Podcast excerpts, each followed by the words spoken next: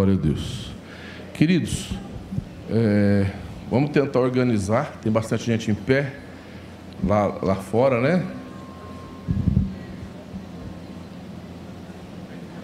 Cadê o pastor Adolfo Efigênia?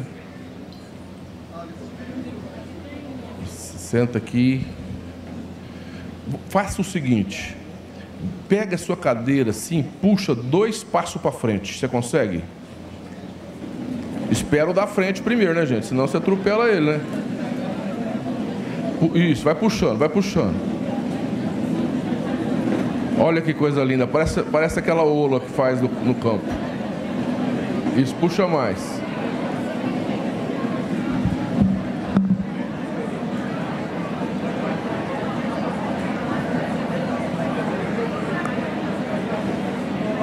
Oh, abre aqui para mim que eu já quebrei.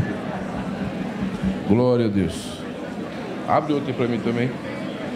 Agora, gente, pega as cadeiras lá do. Isso, aí coloca aí atrás. Aí.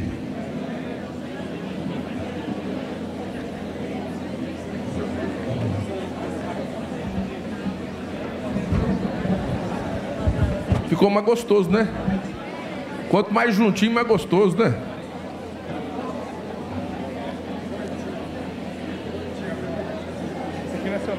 Não. Pode abrir outro aí.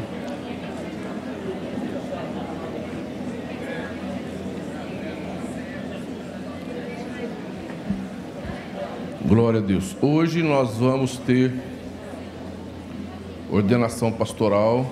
Vários irmãos vão ser ordenados pastores. E para a gente isso é uma alegria muito grande. Né? A palavra de Deus diz assim que a seara é grande e poucos são ceifeiros. E quanto mais a gente levanta pessoas, mesmo assim a carência no reino é muito grande. Nós precisamos de mais. Amém? E eu fico muito feliz quando essas pessoas são jovens. A gente está vendo. Ixi, tá bom. A gente está vendo lá na, na, Universidade Metodista dos Estados Unidos, é, é, como que fala? Elbor. Ellsborn. E aquela universidade, quem fundou aquela universidade foi um discípulo de John Wesley. E a gente está vendo um avivamento que começou com jovens. Já faz, eu acho que, sete dias que começou um culto e não acaba. Isso daí vai se alastrar por todo mundo, em nome de Jesus. Amém? Quantos creem na unção do Espírito Santo, no derramar do Espírito Santo sobre as vidas? Isso depende da gente, depende da nossa unidade, depende da nossa disposição, da nossa consagração a Deus. Né? É, Efigênia, tem lugar aqui, querida, vem cá. Pode vir. É, Abram comigo em, em Hebreus. Tá. O, o, isso, aqui, ó. Tem lugar aqui, ó. Abra comigo em Hebreus, capítulo 11, versículo 38.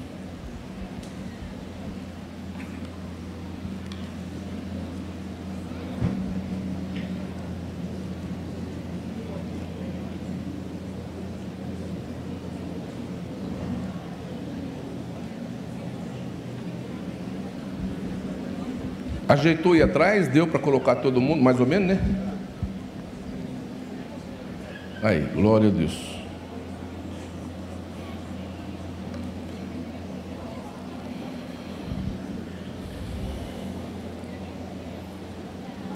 Homens dos quais o mundo não era digno, errantes pelos desertos, pelos montes, pelas covas, pelos antros da terra Repete comigo: homens dos quais o mundo não era digno. Pai, no nome de Jesus, nós te agradecemos e te louvamos pela tua palavra. Deus amado, fala conosco e ministra em nossos corações. Ministra, Senhor, a tua palavra, ministra as tuas verdades, os teus princípios, os teus preceitos nos nossos corações, Senhor. Deus querido, libera a tua unção nesta noite, ó Pai. Oh Deus, nós colocamos as nossas vidas no teu altar, nós colocamos esse ambiente, ó Deus, nas tuas mãos. Seque este lugar com a tua glória, Senhor ou derrama da tua graça em cada vida, Pai, no nome de Jesus. Amém. Homens dos quais este mundo não era digno. Aqui, o autor de Hebreus está falando de uma série de homens que venceram pela fé. Homens que pela fé conquistaram vitória. E se eles venceram, nós também venceremos, amém? Mas a gente, queridos, nós temos a ideia de que homens dos quais este mundo não era digno eram homens fantásticos, homens que tinham assim um, um, um poder sobrenatural e tinham um, uma ação sobrenatural que era tão grande que nós jamais vamos conseguir ser iguais, iguais a eles. Não é assim que a gente pensa. Quando a gente começa a ler a Bíblia e a gente começa a ver, e a Bíblia fala de homens, e a gente vem para a igreja, e aí você vê os pastores, não sei se isso acontece, aconteceu com você, mas quando eu cheguei na igreja e, e eu vi os pastores na frente orando, né, a gente se sente um, um zero à esquerda, a gente se sente um pecador, né? É, não vale nada, né? De repente você vê aqueles homens na frente da igreja, orando e, e, e, profetizando e pregando, e a gente passa a ter uma imagem de que esses homens são assim, sobrenaturais, são os homens que estão acima da nossa humanidade. Não é assim que a gente pensa, pelo menos eu pensava assim. Quando eu cheguei na igreja, eu olhava para aqueles homens e falei, gente, eu jamais vou conseguir ser um homem deste. Eu jamais vou conseguir esse nível a gente acha assim que esses caras nem dormiam, né? Passava a noite assim só lá no céu, falando com o pai, toda noite era arrebatado, né? Não é? E, e aí você de repente começa a ler a Bíblia, e o que eu amo na palavra de Deus é que ela é honesta. O ser humano cria heróis, né? Nós temos aí Superman, Aquaman, é, é tanto man, né? É, é, só que é homem, né? Batman, e são homens com. É homem-aranha, homem-morcego, homem tudo quanto é jeito. E, e, e, e, homens assim que têm poderes que nós jamais vamos ter. Homens que têm qualidades que nós mortais jamais vamos ter. E a gente muitas vezes imagina que as pessoas da Bíblia e os heróis da Bíblia que venceram pela fé é esse tipo de gente.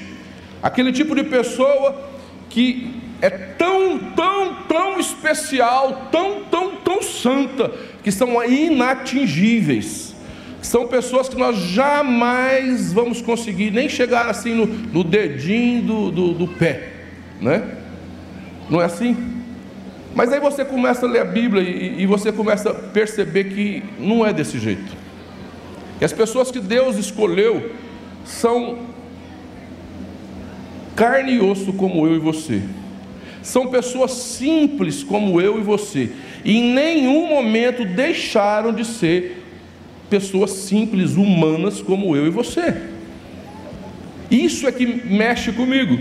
Por isso que a Bíblia fala de homens que mudaram a terra, homens que fizeram diferença na sua geração, homens que marcaram o mundo, mas não porque eles eram sobrenaturais não porque eles eram, tinham poderes sobrenaturais, mas homens que agiram pela fé. E se eles mudaram tempo, no tempo deles, se eles mudaram a sociedade, se eles marcaram esta terra, você também vai marcar em nome de Jesus. Amém? Deus os chamou para fazer a mesma diferença que estes homens fizeram no tempo deles. Amém? Esta geração foi chamada para marcar esses dias e marcar o Brasil. Deus quer marcar a nação brasileira com a glória dele. Amém? Deus quer fazer algo tremendo na nação, é com você que Ele conta. Fala para a pessoa que está do seu lado: Deus conta com você. Deus conta com você. Mas muitas vezes nós criamos uma imagem errada do que é ser um herói da fé. Nós criamos uma imagem errada do que é ser um homem dos quais o mundo não é digno.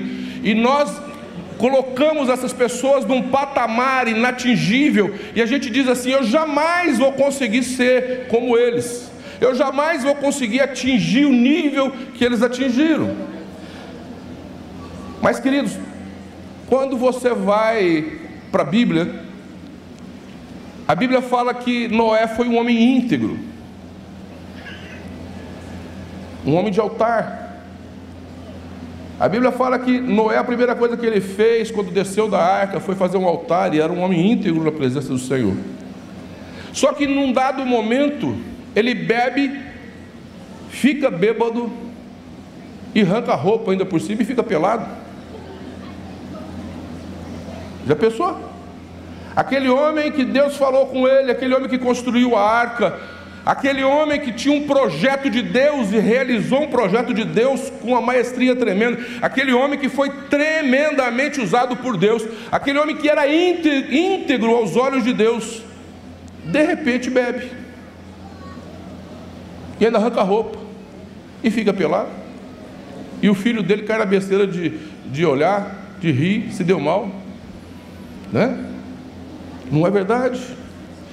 Abraão, o pai da fé, Abraão que obedeceu, sai da tua terra, sai da tua parentela, vai para a terra que eu te enviar, e ele obedece, ele vai. E Deus, através de Abraão, gera uma nação, e através dessa nação traz Jesus. Olha que coisa tremenda. Mas lá num dado momento, Abraão, com medo de Faraó, mente e fala que Sara era irmã dele. Hã? E eu gosto da Bíblia por causa disso. Ela não esconde a humanidade dos seus heróis. Ela não esconde, ela não transforma o, o, esses homens, esses heróis da fé, em pessoas perfeitas. Muito pelo contrário, elas mostram, ela, a palavra de Deus mostra quem eles realmente são, foram.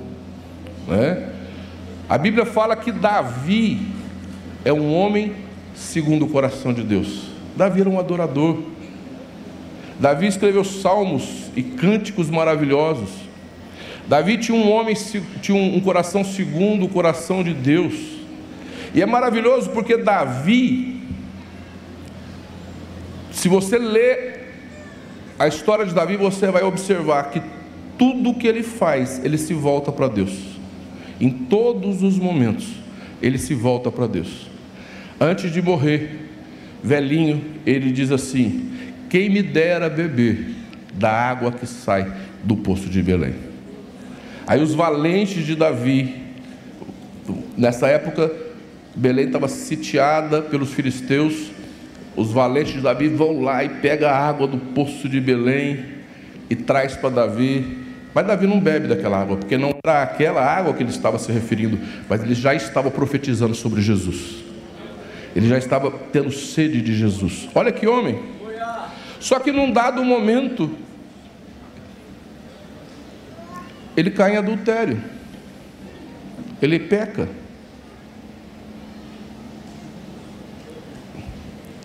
A Bíblia fala que em vez de ir para a guerra, ele fica lá de boa. Esse negócio de ficar de boa não dá certo. Nós somos chamados para a guerra. Amém?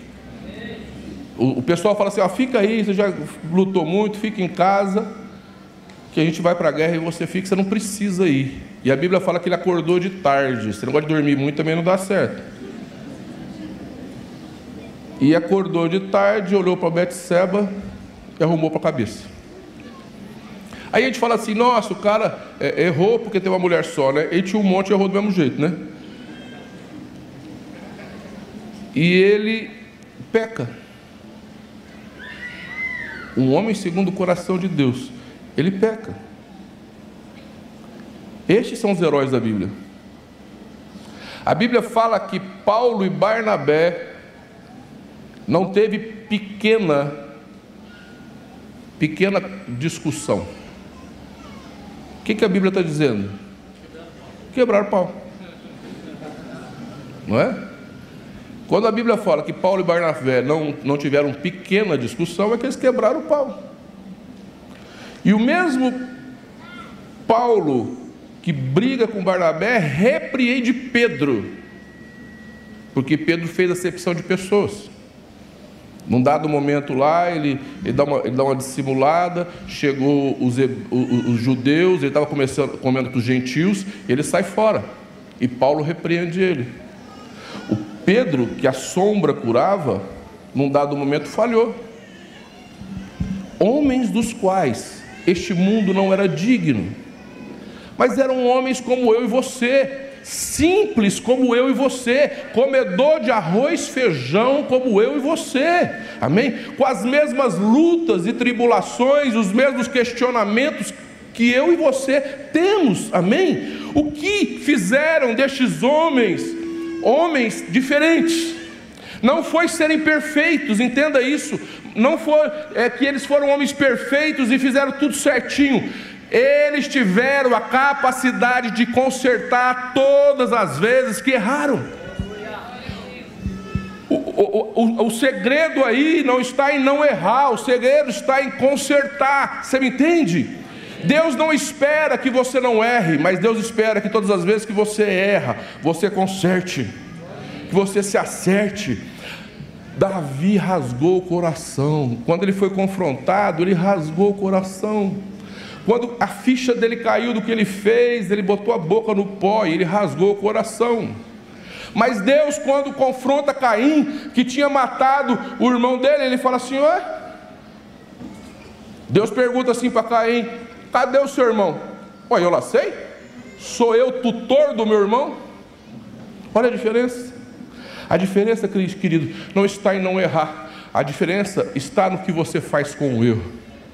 Quando você se arrepende, bota a boca do pó, Deus te perdoa, te restaura. Amém? Por isso que a Bíblia fala de homens dos quais este mundo não era digno, não fala de homens perfeitos, mas homens que foram capazes de se acertar. Saul não foi um erro de Deus. Deus ungiu Saul, rei de Israel, não foi um erro de, não foi um equívoco de Deus. O problema de Saul foi não ter se quebrantado, se arrependido, se rasgado da presença do Senhor. Ele perdeu a bênção. Davi não perdeu a bênção, porque na hora certa ele se rasgou na presença do Senhor. Vocês me entendem que Deus não espera que você seja perfeito, mas que você tenha uma vida na presença dEle? Uma vida que você é, é, se acerte com Ele todos os dias. Tem uma frase que eu gosto muito que fala que é, é, santo não é aquele que nunca se suja, mas aquele que sempre se limpa. Amém? Por isso que a gente está tá continuamente se lavando, se limpando, se restaurando na presença do Senhor. A gente muitas vezes imagina que essas pessoas tiveram assim um chamado sobrenatural eles estavam super preparados para para aquele chamado, que quando chamou, Deus já tinha preparado, eles eram super preparados para aquilo, e não é verdade. Quando Deus chama Gideão, e aparece um anjo e fala: Ô oh, homem valente, Gideão fala: Cadê? Na onde? Aí o anjo fala: é, é, é com você mesmo, eu estou falando com você. E ele não se achava nem um pouco preparado para o chamado de Deus, mas Deus olhava para Gideão e via ele como um homem valente. Quem não se via como valente era Gideão. Fala para o irmão que está você é valente. Deus te vê como valente.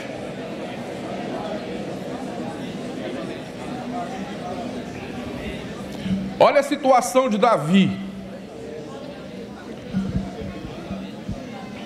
Olha a situação de Davi.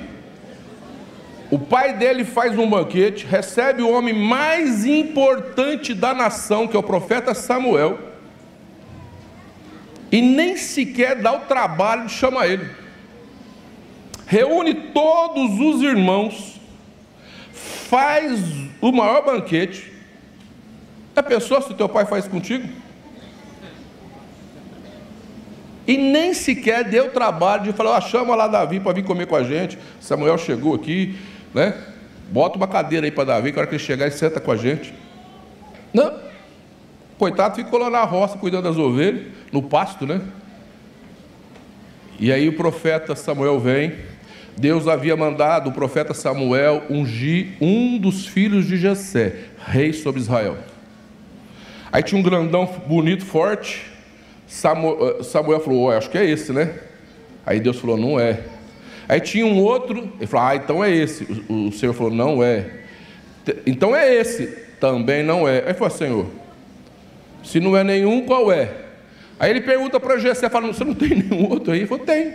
Tem um mirradinho, que está lá no. Menininho, adolescente, que está lá no pasto cuidando das ovelhas. Ele falou: Manda chamar. E quando Davi vem,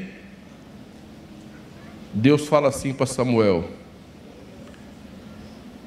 o homem olha a aparência, eu vejo o coração. Você entende isso? Porque Samuel deve ter olhado para ele e falou: gente, com tanto fortão, com tanto aqui, esse. E eu acho que Samuel deu uma duvidada, né? Falou: ah, o senhor não está confundindo, não, o senhor está. Ó, se você olha a aparência, eu vejo o coração. Deus conhece o seu coração. Deus sabe o que se passa no seu coração. Quando Deus chama Jeremias, Jeremias fala assim: Senhor, eu não passo de uma criança. Queridos, quando essa igreja começou, e eu não vim para Brodowski, porque eu tive um chamado de Deus, porque eu me achava capaz ou preparado para ser pastor, nada disso. Eu vim para Brodowski para trazer o Zezinho. O Zezinho vinha dar estudo bíblico aqui em Brodowski, ele falou que ia vir, ele não tinha carro, eu falei, eu te levo. Então de sábado eu vinha trazer o Zezinho, só isso. Tipo assim, não me comprometo, fico na minha. Aí o Zezinho dava o estudo, três, quatro jovens, e eu ficava lá só participando. De repente, o Zezinho casa. O Zezinho casa e muda para Franca. Aí sobrou Brodowski e eu.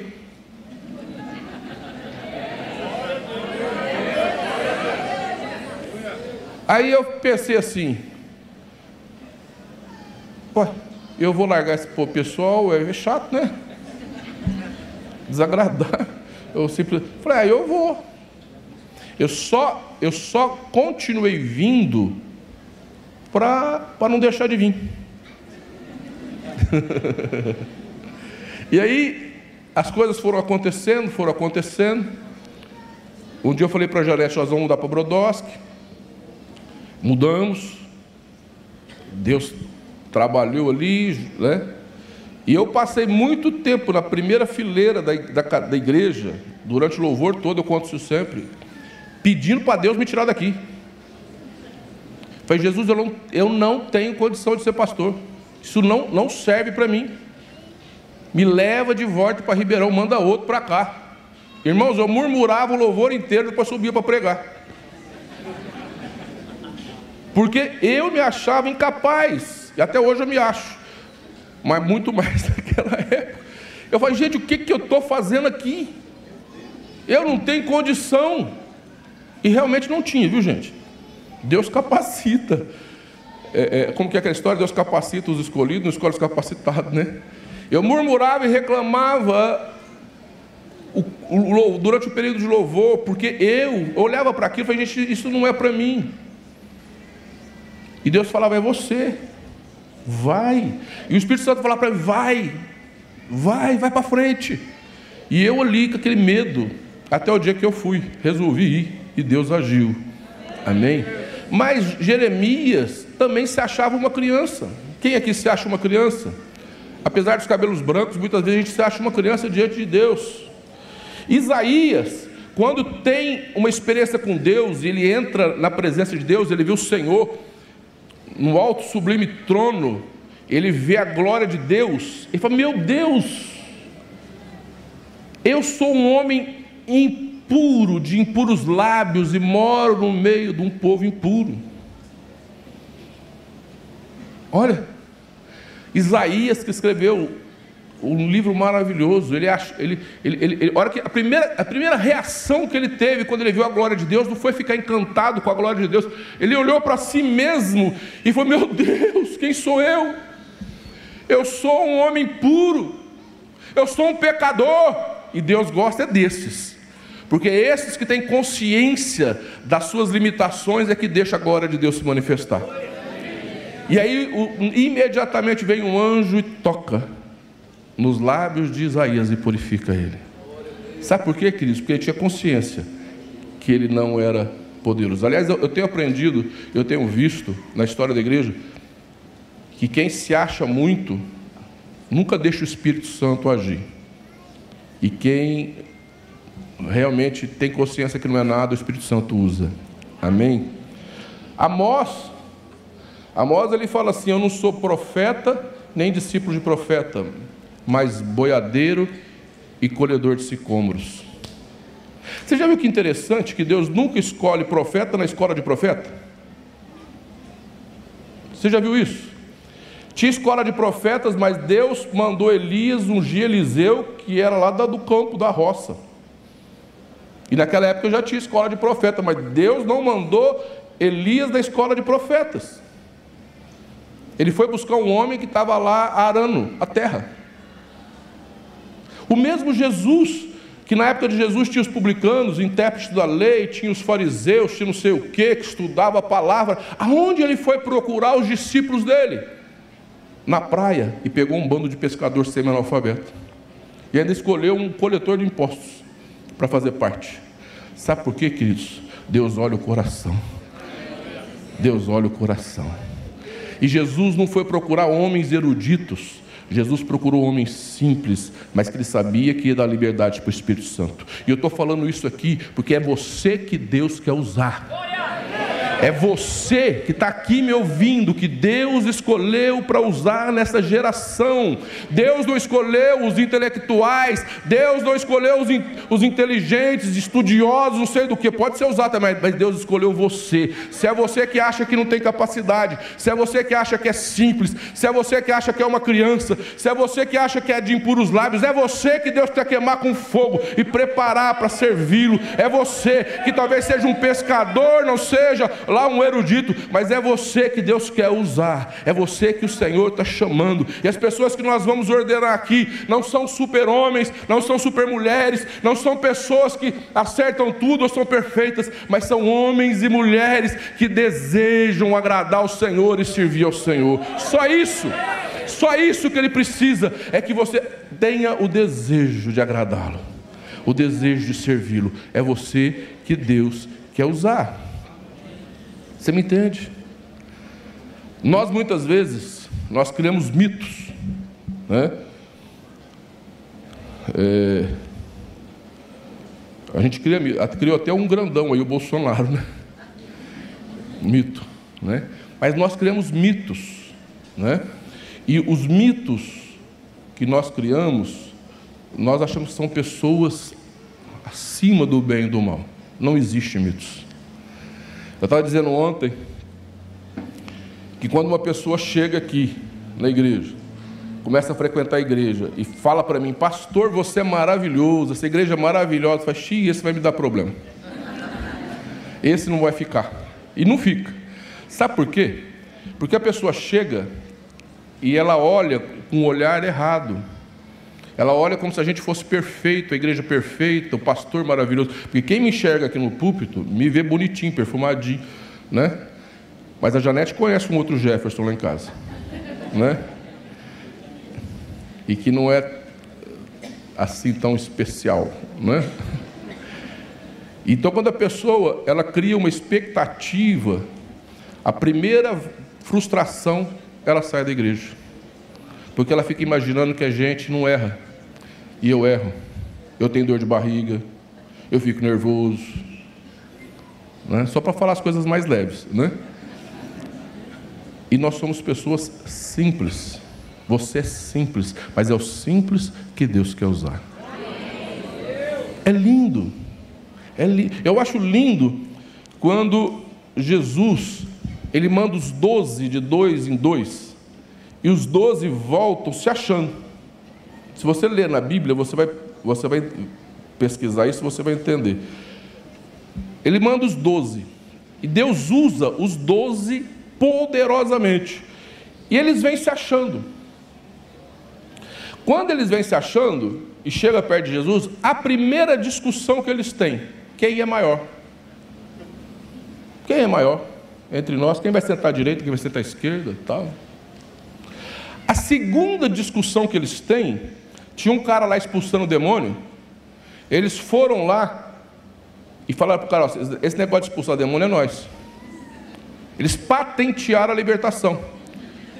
Falou: você não pode expulsar o demônio, é só nós. E aí eles vão falar com Jesus. Jesus falou assim: deixa ele, quem não é, é contra nós é por nós. Aí a terceira situação, ele já quer mandar raio na cabeça do samaritano. Olha, Deus usou os doze discípulos poderosamente. E eles se tornaram competitivos, legalistas e mais alguma coisa aí. E aí o que, que Jesus faz? Olha o ensinamento de Jesus. Ele pega os 70, envia os 70 de dois em dois. Qual a mensagem que Jesus está dando para os doze? Ele manda 12, eles voltam metidos. Jesus manda os 70 de dois em dois. Qual a mensagem que Jesus está dizendo? Todos podem ser usados pelo Espírito Santo. Não vai ser só vocês. Aí ele fala assim: a seara é grande, poucos são ceifeiros. Você me entende? que nós vamos ungir mais alguns pastores, mas você também precisa fazer a obra de Deus. Que todos nós, se todos nós servirmos ao Senhor, ainda é muito pouco diante do mundo que está aí precisando de ouvir a palavra de Deus. Então todos nós somos chamados a servir ao Senhor. E a unção que liberta, que cura e transforma, não era só para os doze, era para os setenta, é para você também. Amém? E aí, queridos, eu estava orando a respeito dessa palavra. E eu comecei a fazer uma relação do que um homem de Deus precisa ter, ser e não ser e não fazer. Comecei a fazer uma relação. Comecei a escrever. E o Espírito Santo falou assim para mim, ali, orando ali no, no, no berçário. Ele falou assim: a pessoa, ela só precisa de uma coisa. E eu fazendo aquela relação, eu ia dar uma relação para vocês grande. Aí o Espírito Santo falou para mim assim: a pessoa precisa só de uma coisa. Eu parei assim, o Espírito Santo falou para mim assim: ela precisa ser vaso. Eu? É. A única coisa que você precisa é ser vaso. Fala para a pessoa que está do seu lado, você só precisa ser vaso. Só vaso. Só vaso. Simples.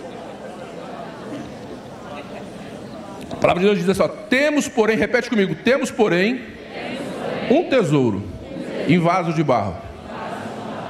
Amém? Preste atenção. Se você for vaso, Deus te enche. Mas se você não for vaso, não tem como encher. Amém? O vaso dá para ser enchido. Mas se você não for vaso, Deus não te enche. Preste atenção no que eu vou dizer. Tem gente aqui dentro que é vaso, sai cheio. Tem gente que está aqui dentro e não é vaso, sai só molhado. A unção vem e cai pelas beiradas. A derrama, a unção vem, ele não retém. Amém? Então ele vem, recebe uma unção aleluia, sai daqui, mas ali fora seca. Então a primeira coisa que nós precisamos é ser vaso para reter a unção, para segurar a unção, e vaso de barro. Você não é vaso de ouro, nem de prata, nem de bronze e nem de cristal. Você é vaso de barro. A gente muitas vezes, é só Deus usar um pouquinho, a gente já acha que virou vaso de prata, vaso de honra. Vaso não, sei, não é, querido, você é vaso de barro. E seja o que for, você vai continuar sendo vaso de barro. Simplicidade. Um dia Deus falou comigo, eu sempre estou falando isso porque foi muito forte na minha vida. Um dia eu estava orando e o Senhor falou para mim assim: Eu gosto da, da areia do mar. Até hoje, desde criança, eu gosto do cheiro da areia do mar. E eu estava orando, o Senhor falou para mim assim: Jefferson, areia do mar não vira vaso. A areia do mar, no máximo, vira uma estátua que o vento desmancha. O vaso é feito com barro fedido do brejo. Sabe da onde que Deus nos tirou? Do barro fedido do brejo. E Deus falou para mim assim: nunca esqueça de onde eu te tirei e quem você é. Muitas vezes o tempo vai passando, Deus vai agir na nossa vida, a gente começa a achar que a gente é alguma coisa. E todas as vezes que você achar que você é alguma coisa, fale para você mesmo: eu sou vaso, eu sou barro fedido do brejo. Fala para o irmão com cara de profeta para ele falar assim, você é vaso, barro fedido do brejo. Por mais que você faça, você vai continuar sendo barro fedido do brejo. É aquele barro que cheira mal lá na beira do corgo. É aquele lá que dá bons vasos. Você me entende? Ali que Deus tira e ali é que Deus trabalha. Você está me entendendo? Que, que quando você deixar de entender que você não é nada, você deixou de prestar para servir o Senhor. Quando você achar que alguma coisa você já não serve mais, porque você, por mais que faça, vai continuar sendo servo inútil. Eu, por mais que eu faça, eu vou continuar sendo servo inútil. Amém? Outra coisa, presta atenção. Quem que molda o vaso? Quem que molda o vaso? Você precisa ser moldável. O oleiro é Deus. Deus tem que moldar a sua vida. E você precisa deixar Deus moldar a sua vida. E às vezes que não servir, deixar ele quebrar e fazer de novo. Você entende que enquanto você for ensinável, Deus vai trabalhar na sua vida? Enquanto você for moldável, Deus vai trabalhar na sua vida. Enquanto você for uma pessoa que Deus põe a mão e molda, Deus vai moldar coisas lindas na sua vida. Mas se a gente enrijece, a gente perde o mover de Deus, porque Deus é que molda. A sua vida precisa ser moldada por Deus. Fala bem alto comigo, a minha vida, a minha vida precisa, ser precisa ser moldada por Deus.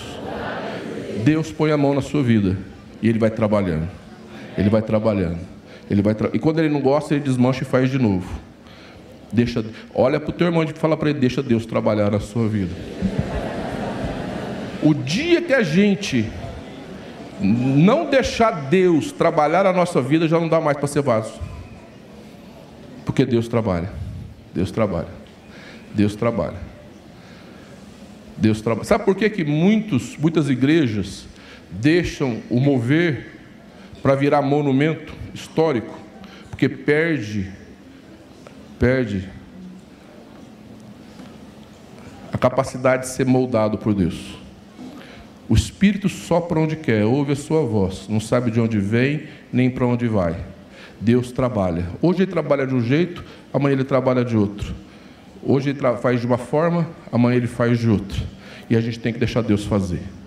Você sabe o que é religião? Religião é quando os homens acham que aprenderam a servir a Deus, deixa Deus de lado e serve a Deus sem Deus. Isso é religião. Quando o homem fala, Deus, pode deixar que nós já aprendemos te servir, pode ficar no céu que nós vai te servir, seu Senhor. Você nunca vai aprender a servir a Deus. Todos os dias nós precisamos perguntar para o Senhor: o que, que o Senhor quer de mim hoje? O que, que o Senhor quer da minha vida? E Deus vai então trabalhando na sua vida. Amém? O vaso, ele precisa entrar no fogo. Você precisa do fogo do Espírito. Se você for queimado no fogo do Espírito, se Pentecostes vir sobre a sua vida, tudo muda na sua vida. Os arqueólogos encontram cerâmica de 3 mil, 4 mil, 5 mil anos atrás. Eles cavam e de repente encontram um vaso de cerâmica. A cerâmica é o vaso de barro que foi queimado no fogo e virou cerâmica. Quando você é queimado pelo fogo do Espírito, você continua sendo barro, mas a sua identidade mudou. Nunca mais você vai ser aquele barro, você vai ser cerâmica. Você está me entendendo? Que quando você deixa o Espírito Santo te queimar, você continua sendo barro, mas a sua identidade nunca mais vai ser a mesma. Você foi marcado, marcado com fogo do Espírito. Pode passar 3 mil anos, 10 mil anos, 500 mil anos, você não vai voltar a ser aquilo. Os arqueólogos procuram e acham aquela cerâmica que está lá. Ela ficou lá e continuou sendo cerâmica, porque ela foi queimada. Quando você é queimado por Deus, Deus transforma a sua vida. E nunca mais você vai voltar a ser o mesmo. Nunca mais você volta a ser o mesmo. Você ganha uma outra identidade. Você ganha a identidade de filho de Deus, marcado pela glória de Deus e a tua vida nunca mais volta a ser a mesma. É isso que Deus quer da tua vida. Que você seja moldado pelo Senhor, que você retenha o Espírito Santo dentro de você e que o fogo de Deus mude a sua identidade, a ponto de você nunca mais ser a mesma pessoa. Amanhã, se alguém cavar, encontra lá, encontra uma cerâmica. Porque aquilo ali nunca mais vai ser terra comum vai ser cerâmica. Assim também, você nunca mais vai ser a mesma pessoa, vai passar a eternidade e você vai continuar sendo o Filho de Deus, marcado pela glória dele. Amém? Vamos ficar em pé, queridos.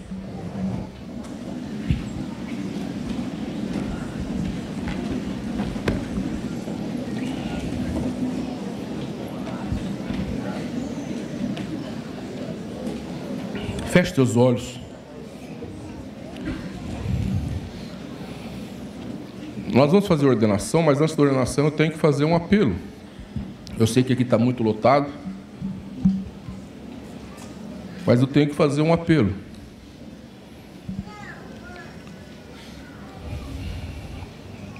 O Senhor tem te chamado.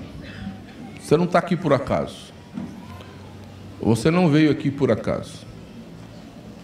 Talvez você se sinta a pessoa mais indigna do mundo. Talvez você se sinta a pessoa mais despreparada do mundo. Talvez, como Isaías, você se sinta uma pessoa impura de impuros lábios, pecadora. Talvez você esteja aqui e sinta que você não tem condição nenhuma. Eu quero dizer para você nesta noite que é exatamente você que Deus está chamando. Porque Deus está escolhendo pessoas, chamando pessoas que são capazes de dar liberdade para o Espírito Santo. Quando a pessoa ela tem muita capacidade, quando Deus usa, ela puxa a glória para ela. Eu fiz, aconteceu, porque eu tenho capacidade. Mas quando a pessoa tem consciência que ela não tem capacidade e Deus usa, ela dá glória a Deus. Que ela fala assim: Eu não tenho capacidade, só foi pelo poder de Deus. Se Deus fez isso, é porque foi Ele que fez. Eu não tenho capacidade. Por isso, eu quero fazer um apelo. Não dá para chamar aqui na frente, mas eu quero fazer um apelo. Se você quer servir o Senhor, põe a mão no teu coração e fala: Senhor, começa a orar. Apaga as luzes, deixa só as luzes aqui da frente. É, é, fala: Senhor, eu quero te servir. Eu quero te servir. Usa a minha vida. Usa a minha vida. Começa a orar. Se você não aceitou Jesus, eu vou fazer uma oração agora. Aí a pessoa pergunta assim para mim, pastor, mas por que eu tenho que aceitar Jesus? Eu aceito Jesus desde criancinha. Jesus em Apocalipse diz assim: Eis que estou à porta e bato. Se alguém abrir, eu entrarei. Jesus ele não vai fazer na sua vida nada que você não deseje, deseje de coração. O diabo, ele veio para matar, roubar, destruir, ele invade a vida das pessoas, ele assalta, mas Deus só faz na sua vida aquilo que você pedir. Então, se você não pedir, ele não faz. A única coisa que você tem é a sua vida. O carro que você tem, se de repente pode dar perda total. A casa da gente, olha quanta gente não perdeu casa nessas tempestades, terremotos. Dinheiro, quanta gente era rico e ficou pobre do dia para a noite. Tudo isso é ilusão. Dinheiro, carro, tudo é ilusão. Hoje tem, amanhã não tem. Você sabe a única coisa que você tem de fato é a vida, porque Ele que te deu, Jesus te deu. A única coisa que você pode dar para Ele é a vida, porque Ele te deu e você pode devolver.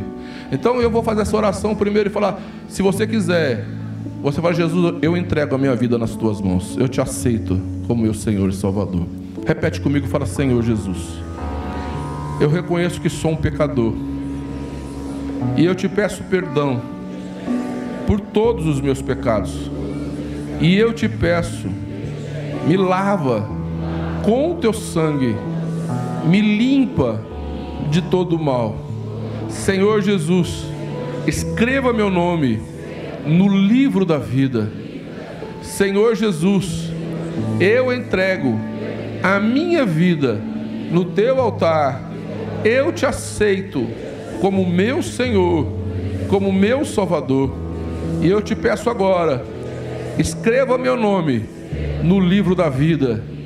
Senhor Jesus, a partir de agora, eu dou liberdade para o Espírito Santo habitar no meu coração e conduzir a minha vida, em nome de Jesus. Amém. Essa oração quando você faz, você está dando liberdade para Jesus agir na sua vida. Agora eu quero orar por você. Deus está te chamando, põe a mão no coração e ore e fala: Senhor, eis-me aqui. Assim como Isaías disse: Eis-me aqui, Senhor, envia-me a mim. Os irmãos vão cantar um louvor e fala: Senhor, usa-me, usa-me, usa-me, usa-me, usa. Peça que o Espírito Santo te use. Ou peça que o Espírito Santo te use. Ou Deus pode te usar de forma que você nem imagina. Pode cantar, querido.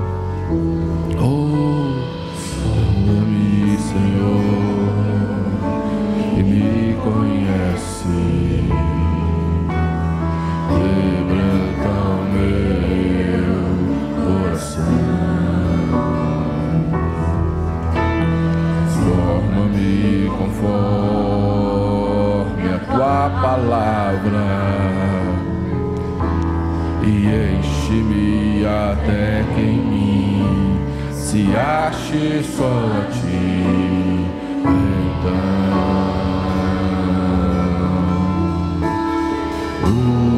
usa-me, Senhor. Aqueles que vão ser ordenados, pode começar a vir para frente com o cônjuge junto e se colocar aqui na frente. Ali, olha. Ilha noite como ponte sobre as águas, como abrigo no deserto, como flecha que acerta o alvo. Eu quero ser usado da maneira que te agrade em qualquer hora e em qualquer lugar. Eis aqui a minha vida, usa-me, Senhor, usa-me.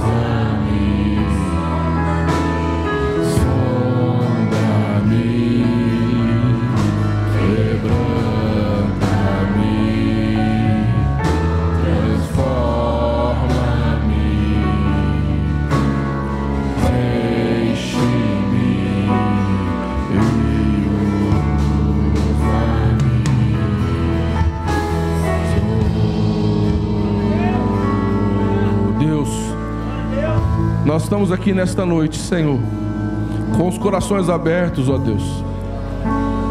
Deus, muita gente que está aqui, Senhor, está abrindo o coração e dizendo: Senhor, eu estou aqui, usa a minha vida. Eu te peço, ó Deus, que o Senhor use cada uma dessas vidas, Senhor. Espírito Santo, o Senhor conhece o coração de cada pessoa que está aqui neste local. E o Senhor conhece, ó Deus, o coração daqueles sedentos, ó Deus daqueles, ó Deus, que estão desejosos, ó Deus, de te servir, apesar de serem falhos, limitados, ó Deus, mas tem um coração que queima pelo desejo, Senhor, ó Deus amado, de te agradar, de fazer a tua vontade, Senhor, de fazer a diferença neste mundo, Senhor, ó Deus, que tem o desejo de ser luz, ó Deus, nas trevas, ó Pai, ser sal, Senhor Deus, no mundo, meu Pai. Oh Deus que não tem mais sabor, usa, eu te peço, Senhor, usa cada vida que está aqui, Senhor. Usa, Senhor, cada vida que está aqui, ó oh, Pai, usa com poder, usa com unção. Oh Deus, usa, Senhor, Espírito Santo, usa cada um. Levanta, Senhor, levanta, Pai, levanta, Senhor Deus, os teus filhos com poder. Levanta teus filhos como atalaias, levanta teus filhos, Senhor Deus, como homens e mulheres, ó oh, Pai. Oh Deus, que façam a diferença neste mundo, Senhor. Senhor. Oh Espírito Santo, visita cada vida que está aqui, Pai, no nome de Jesus. Oh, repete comigo a oração, querido. Se você deseja, fala: Senhor Jesus, eis-me aqui, envia-me a mim, usa a minha vida. Eu reconheço que sou falho, sou limitado, mas eu desejo que o Teu Espírito Santo usa a minha vida. Eu consagro a minha vida no teu reino, a serviço do teu reino. Eu consagro a minha vida nas tuas obras, na ação do Espírito Santo. Eu consagro a minha vida para fluir no poder do Espírito Santo em nome de Jesus. Em nome de Jesus. A palavra que eu tenho para vocês, a primeira, é que ninguém faz a obra de Deus sozinho. Mesmo se o cônjuge não é pastor ou pastora, o casal é pastoral. E não se faz a obra de Deus sozinho, se faz juntos. Não é? O seu marido precisa de você, a sua esposa precisa de você. É juntos. Não, é? não tem como fazer a obra de Deus sem ter o cônjuge apoiando do lado. A palavra de Deus diz assim: Jesus disse: Errais e não conhecer as Escrituras e o poder de Deus. Duas coisas que vocês precisam sempre: a palavra e a oração. A palavra e a oração tem que acompanhar a vida de vocês. Estudar a palavra e vida de oração. Jesus disse que insensato é o homem que Aquele homem que eh, ouve as palavras e pratica é semelhante ao homem que constrói a sua casa sobre a rocha. É aquele que ouve as palavras e não pratica. É como aquele que constrói a sua casa sobre areia e vindo a tempestade desaba. Isso não tem nada de emoção ou espiritualidade, é prática. A, a, a coisa mais importante na vida de um pastor não são os dons, não são os talentos. A coisa mais importante na vida de um pastor é o caráter. É o caráter prática. O restante é acréscimo. O que um homem de Deus, uma mulher de Deus tem que ter caráter. Vida de caráter, vida de honestidade, vida reta na presença do Senhor. O restante Deus acrescenta. Amém?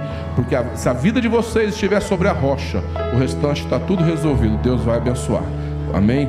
Por isso que o, que o que vocês precisam ter é prática de caráter. Amém? O restante Deus faz. Amém? Quando errar, Deus não espera que vocês sejam perfeitos como eu preguei, mas que vocês tenham a capacidade de reconhecer o erro, de se arrepender, colocar a boca no pó e continuar a caminhada. Nós erramos muitas vezes.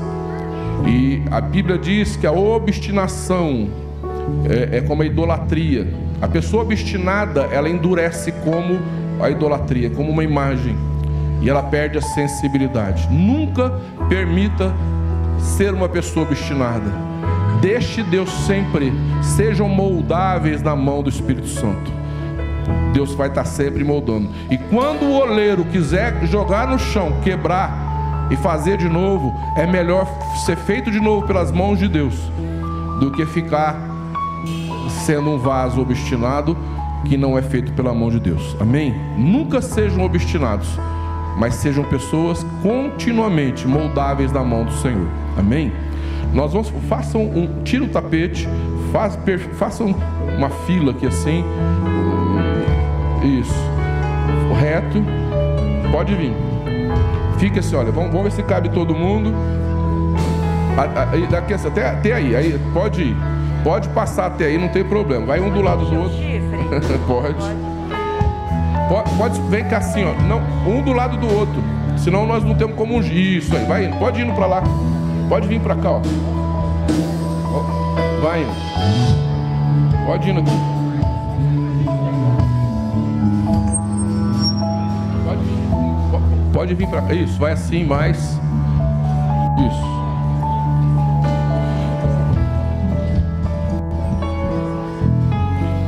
Aqui nós não temos homens perfeitos, nós não temos mulheres perfeitas, mas homens e mulheres que desejam servir ao Senhor de todo o coração. Amém? Eu quero agora convidar todos os pastores que estão aqui que venham comigo eh, ungí-los. Pode vir, vem pastores, podem vir todos os pastores que estão aqui. Vocês podem se ajoelhar.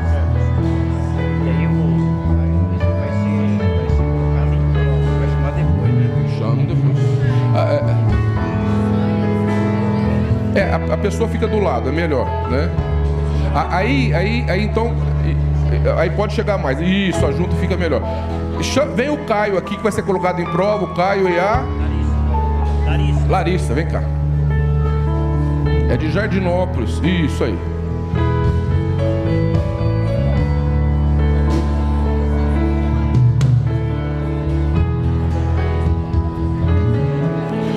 Ungir eles, depois eles vão, volta outra turma. Pera aí. Vem, vem os pastores, podem vir todos os pastores. Louvor. Cadê o Caio? Vem cá, Caio. Ô, gente, o Caio e a Larissa está sendo colocado em prova na igreja de Jardinópolis. Vem cá.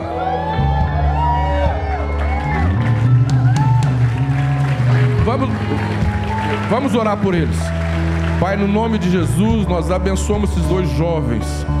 Deus amado, que o Senhor levantou na igreja de Jardinópolis, a cidade de Jardinópolis. Abençoa eles, ó Deus amado. Nós abençoamos e que eles possam ó Deus, ser um farol que brilha naquela cidade, no Brasil e em todo o mundo. Abençoa. Nome de Jesus. Nome de Jesus. Amém. Deus abençoe, Cristo. Vem, vem, pastores, vem cá. Pode impor as mãos, vamos orar. Podem pôr as mãos, vamos, nós vamos orar por essa turma e depois nós oramos pela outra. Vai derrubar, derramar Vamos, vamos. Vamos orar. Oh Deus. Bora. Vai derramar óleo. Calma. Bora, vai.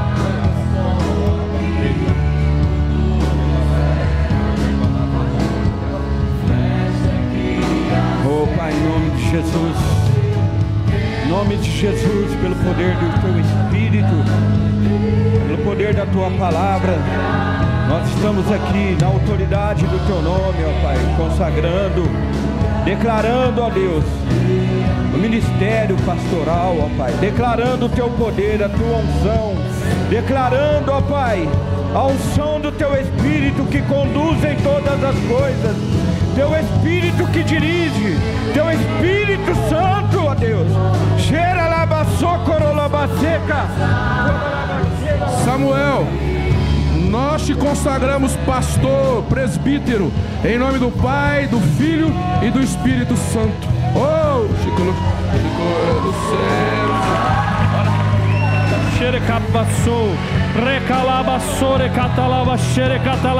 Recatalabaxê,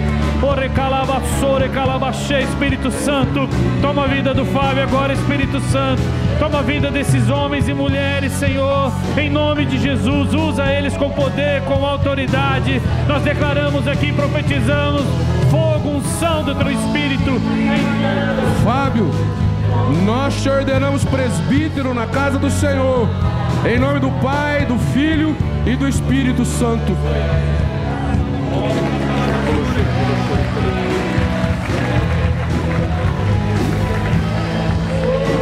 Aleluia, Jesus, nós te louvamos o teu nome, Deus de poder, Deus de graça.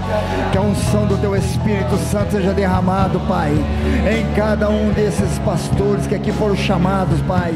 Senhor, derrama a tua graça sobre as suas esposas, ó Pai, que o teu poder manifeste sobrenaturalmente, Pai, e que o Senhor possa capacitá-los a vencer, Pai, ó Deus amado, pelo poder do teu Espírito Santo, em nome de Jesus. Rafael, nós te ordenamos presbítero na casa do Senhor, em nome do Pai, do Filho e do Espírito Santo.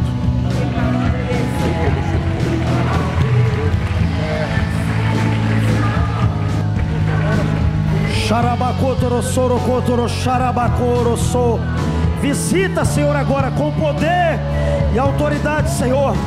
Visita o Jonas, Pai, no nome de Jesus. Visita, Pai, um novo tempo, uma nova história. Senhor, em nome de Jesus, nós abençoamos e profetizamos, Senhor, a tua vontade prevaleça sobre a vida dele. No nome de Jesus, no nome de Jesus. Jonas, nós te ordenamos presbítero na casa do Senhor, em nome do Pai, do Filho e do Espírito Santo.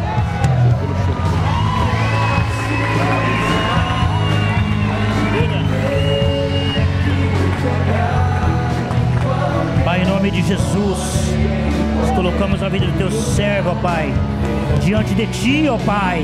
Vem sobre a vida dele, ó Pai. Nós consagramos essa vida no teu altar, para que ele possa andar, Pai, nos teus caminhos, ó Deus, e te servir, ó Pai, ó Deus, andando segundo a tua vontade, segundo a tua direção. Dê a ele palavras reveladas, dê a ele discernimento, revelação, ó Pai, no nome de Jesus. Eduardo, nós te ordenamos presbítero na casa do Senhor, em nome do Pai, do Filho e do Espírito Santo.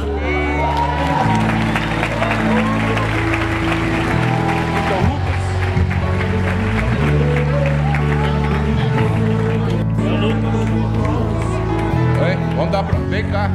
Aqui. Senhor Deus eterno Pai, Senhor visita, Senhor Lucas, poderosamente, Senhor, derrama poder, Senhor, sobre a vida do teu filho, Pai. Senhor, uma nova história, Senhor, sobre a vida do teu filho, Senhor. Uma nova história, Senhor, em nome do Senhor Jesus Cristo, Pai. Derrama um som de poder sobre a vida do teu filho. Ó Pai, em nome de Jesus, em nome de Jesus. Lucas, nós te ordenamos presbítero na casa do Senhor, em nome do Pai, do Filho e do Espírito Santo.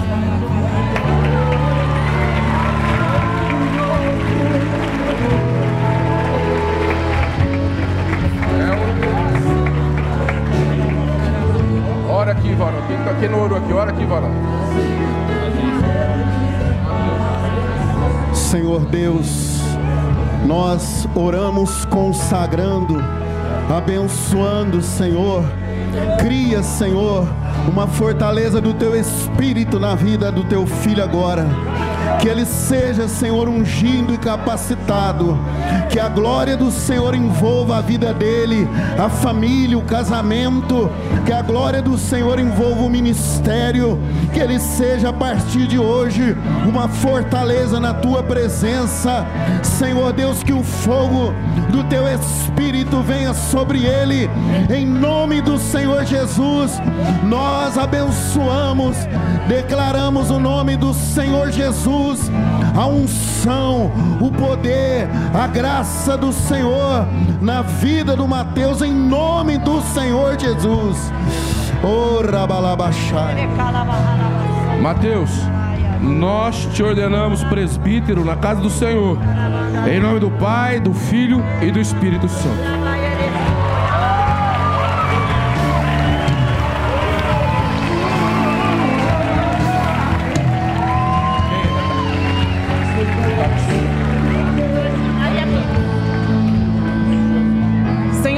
De Jesus, nós oramos, Senhor, sobre a vida da Maria, Senhor.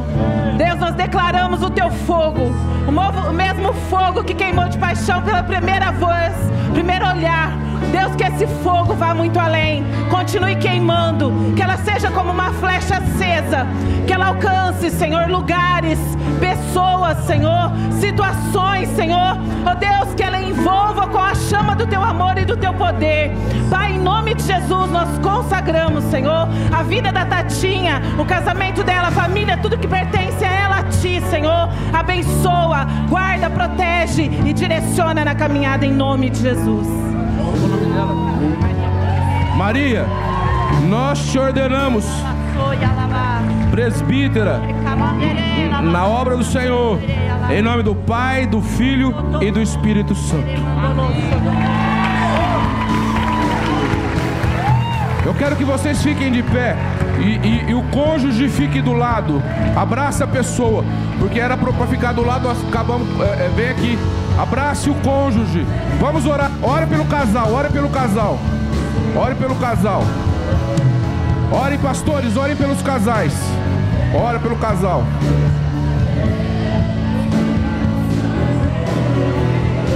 Ora pelo casal. Ore, Coluxa. Abençoa, Senhor. Abençoa, Pai. Oh, Deus. Abençoa, Senhor.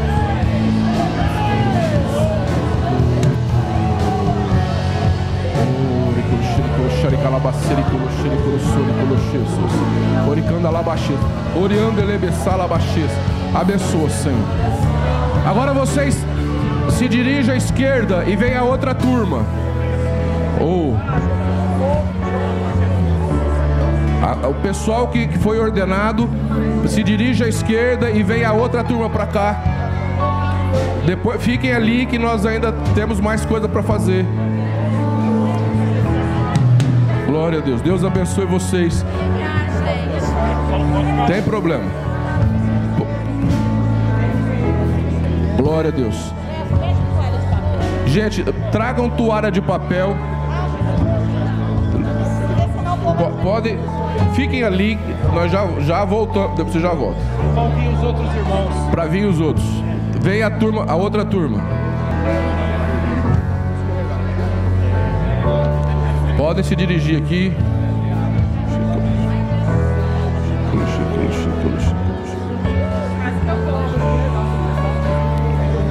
O cônjuge fica bem do lado, bem- bem atrás, fica bem atrás. Porque senão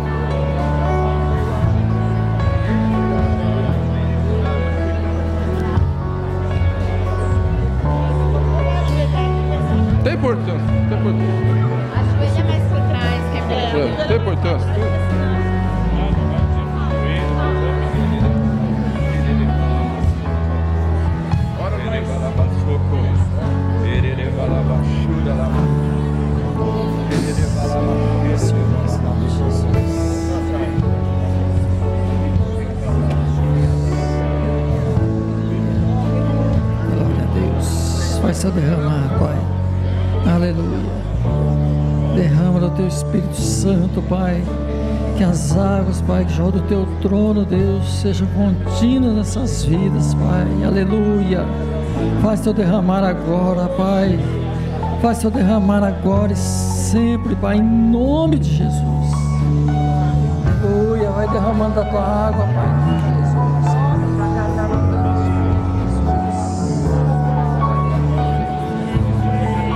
Glória a Deus. Gustavo, nós te ordenamos presbítero na casa do Senhor, em nome do Pai, do Filho e do Espírito Santo.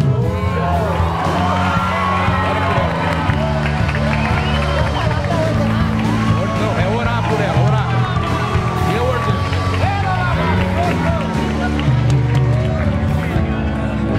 Pai, em nome de Jesus, nós abençoamos a tua vida, Cássia, declarando a capacitação espiritual do céu, a glória de Deus, a unção, que Deus te encha do óleo precioso para que você seja útil, usada na casa do Senhor, dentro do ministério do chamado que Deus confiou na sua mão. Que você e seu marido sejam um na unção, no peso da glória do Senhor para levar essa arca, em nome de Jesus. Cássia, nós te ordenamos presbítera na casa do Senhor, em nome do Pai, do Filho e do Espírito Santo.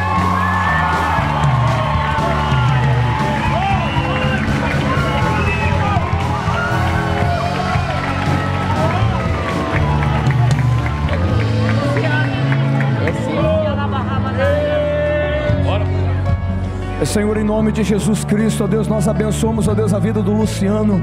Senhor, a vida dos teus filhos, ó Deus, nesse momento, ó Pai. Nós selamos, ó Deus, essa unção pastoral. Essa unção, ó Deus, no presbitério. Que o Senhor fortaleça, Senhor, unção, espírito de ousadia, espírito de intrepidez, espírito de coragem, em nome de Jesus. Senhor, azeite fresco, poder e ousadia. Graça esteja sobre o teu servo, sobre o teu filho, em nome de Jesus. Luciano, nós te ordenamos presbítero na casa do Senhor, em nome do Pai, do Filho e do Espírito Santo.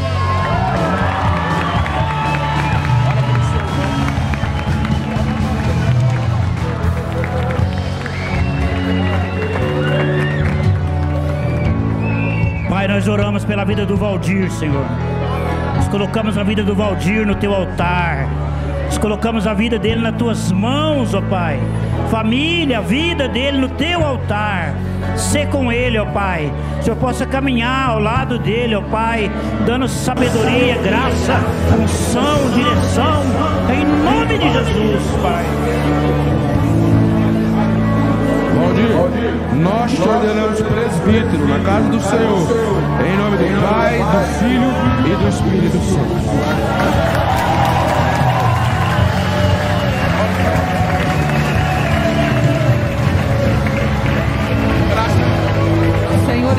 Jesus, ó Pai, nós colocamos a Aparecida, Pai, agora diante de Ti, ó Deus. Senhor, nós te louvamos, ó Deus, pela vida dela, Pai. Senhor, que esta unção, ó Pai, que vai vir sobre a vida dela, Senhor, nesta noite, ó Pai. Seja, ó Deus, a capacitação, ó Deus, do Senhor, para o chamado que o Senhor tem, ó Deus, para a vida dela, Pai. Ó Deus, nós consagramos ela, Senhor, para Ti, ó Deus, para o Teu serviço, ó Pai. Em nome de Jesus, ó Pai. Em nome de Jesus.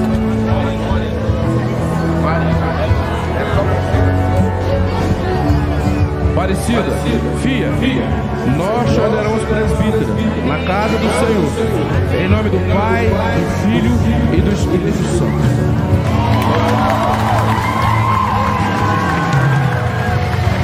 Glória a Deus. Vamos cantar em tempo de festa, amém? Glória a Deus. A igreja vai entregar um presente para cada. Cadê? Espera aí, espera aí. Ven- Venham todos que foram ordenados aqui para frente. Todos que foram ordenados com os cônjuges. Venham todos agora. Glória a Deus. Venham todos para cá. Alexandre vai entregar, pastora Janete. O pessoal vai entregar um presentinho.